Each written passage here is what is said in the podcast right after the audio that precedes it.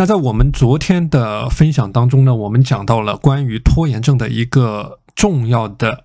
概念。呃，行动的方法七十二小时法则。那我们这位新加入的学员傻猫咪，昨天也是问到了关于拖延症的问题啊。那我们昨天讲到了拖延症的七十二小时法则。七十二小时法则的核心思路和底层逻辑，就是博多费舍尔在他的著作《赢家通吃》里面《赢家法则》里面提到的核心的。概念，如果说你不在七十二小时之内去采取行动，不在七十二小时之内呢，将脑海当中的想法付诸实施，那么这个想法最终能够实现的概率就不到百分之一。那他讲的这一个道理啊，就是说，一旦你的大脑判定出这件事情对你来说不重要，那么你做这件事情的动力将会直线的下降，那么你成功的概率将会大大的降低。那么昨天我们也提到了七十二小时法则的另外一个重要的点，就是七十二小时法则适用的对象是指专项的行动，就是能够让你觉得困难，可能会让你产生拖延的一个。一个具体的专项的行动啊。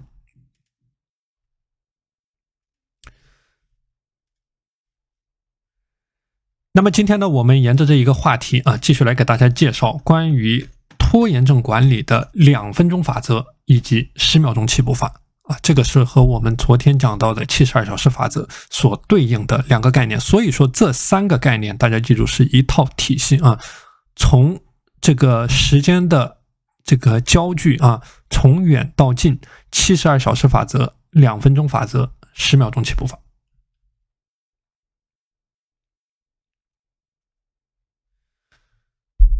那我们之前讲过啊，如果说一件事情迟早要做，而且是能够快速完成，那么你立刻去执行这件事情，就是说立刻去执行，这个是最高效的处理的方式。那为什么这么说呢？啊，这里有一笔简单的时间账。如果说一件事情你立刻去执行的话，你只需要两分钟的时间；而如果说你在事后去执行，那么整个过程你需要记录，你需要计划，你需要排程，你需要执行啊。我们之前讲过时间管理的几个核心的步骤要素。那么记录啊，首先你要把这件事情给记下来，无论记在你的清单，记在你的笔记本，记在你的 Excel。你怎么样记录？那么这个是一部分的成本，然后是计划，计划你要怎么去做，排程什么时候去做，执行到最后去做。那么做的过程当中呢，你要重新的想一遍这件事儿到底是什么。那么所以一整套流程执行下来，你可能需要五到六分钟的时间。那么可能有的人会说啊，这个五到六分钟的时间对比两分钟的时间，其实差别不大。OK，没问题。一件事情差别可能就差那么三到四分钟，但如果说你在一天当中有十件、二十件这样的小事去处理，那么你每天损失掉的时间成本，那么就会大大的增加，而且你拖延的成本将会大大的增增加，因为拖延的过程它会消耗你的精力的过程。所以说，这个是两分钟法则的一个底层的逻辑。为什么一件事情如果必须要去执行，那你就需要去立刻执行。那么这个过程呢，你可以把它形象的理解为你去玩俄罗斯方块的过程啊，俄罗斯方块的过程，就玩俄罗斯方块的过程，你的小事不断的堆积，不断的堆积，那么最终会让你的压力变得越来越大，让你的精神内耗变得越来越大。那么当这个方块溢出瓶口的时候呢？那么最终会导致你的崩溃，所以这个是我们讲到的一个类比。那么两分钟法则它起到的一个最大的作用，就是帮你及时的清空大脑，去减少事后的跟踪，去减少负担，去告别拖延，去缩短你的待办事项的清单，去避免遗漏。那接下来啊，我们来说一说具体应该怎么样去执行这个两分钟的法则。那么，当你面对着一个困难的、无法上手、无法解决的任务的时候呢，你应该把它缩减为一个两分钟的精简版。那包括我们之前的学员提到了畏难情绪的这样的一个问题啊，畏难情绪的问题。那么，针对这个畏难情绪的问题呢，你所需要做的就是把它进行无限的拆分，拆分为一个两分钟的精简版。那我举个例子啊，比如说平板支撑十分钟，这个时候你觉得很难，那么你可以尝试平板支撑二十秒。你觉得跑五公里很困难，那么你穿上跑鞋啊，这个是你两分钟可以做完的事儿。你如果觉得写一篇论文很难，那么你写三百字的大纲。如果说你觉得读一本书很难，你可以尝试一下读一页书。所以你可以看到啊，我在前面举到的例子，无论是你的平板支撑十分钟，你的跑步五公里，你的写论文，你的读书，这些都是比较困难的，容易让你产生拖延的具体的事项。所以，当你运用起两分钟法则的时候呢，啊，把它拆解为一个两分钟可以执行的精简版，越是容易上手的任务，你越是容易开展行动啊。这个是我反复强调的概念，就像踢球一样，头三脚难踢。无论你头三脚踢的再烂，你只要踢出来了，后面就容易了。那比如说你平板支撑二十秒，那说不定还能再坚持十秒。你穿上跑鞋能够跑五分钟，你说不定能够把剩下五公里跑完。你写完了三百字的大纲，你这个时候觉得不过瘾，那么你顺便把论文的开头也给写完。你读完一页书，你说不定觉得很有趣，你再会读上十页啊。所以这里是我提到的一个概念。那么所有的。拖延的解决一定是从你的微习惯的建立，你从能够上手简单到不可能失败的任务开始。比如说刚才提到的，读一页书、跑一公里、写一百个字、学习一个小时，这些都叫做简单到不可能失败的微习惯啊。那所以说。当你在对抗拖延的时候，对抗比较困难的任务的时候呢，你除了我们昨天讲到的七十二小时法则的这个三个步骤以外，那么你还可以结合着今天说到的两分钟的法则，哎，把它给运用起来啊。针对于不同的任务，根据任务的难易程度、耗时不同，那你应该选择合适的一个工具去进行应对啊。这个叫做这个拖延症管理的两分钟法则。那么这个十秒钟起步法呢，其实和两分钟法则啊，它是异曲同工之妙。所以你看见这里的七十二小时法则、两分钟法则、十秒钟起步法，它代表的是三个不同的时间维度，针对的是三种不同的任务，你应该采取什么样的策略？那我们昨天讲到了，针对于专项的困难的任务。啊，你可能采用七十二小时法则。那么，针对于两分钟可以做完的、两分钟可以做完、可以起步的任务，或者说可以精简缩短到两分钟的，这个时候你可以采取两分钟起步法。那么，针对于一些更简单的任务呢，那你就可以采用到十秒钟起步法。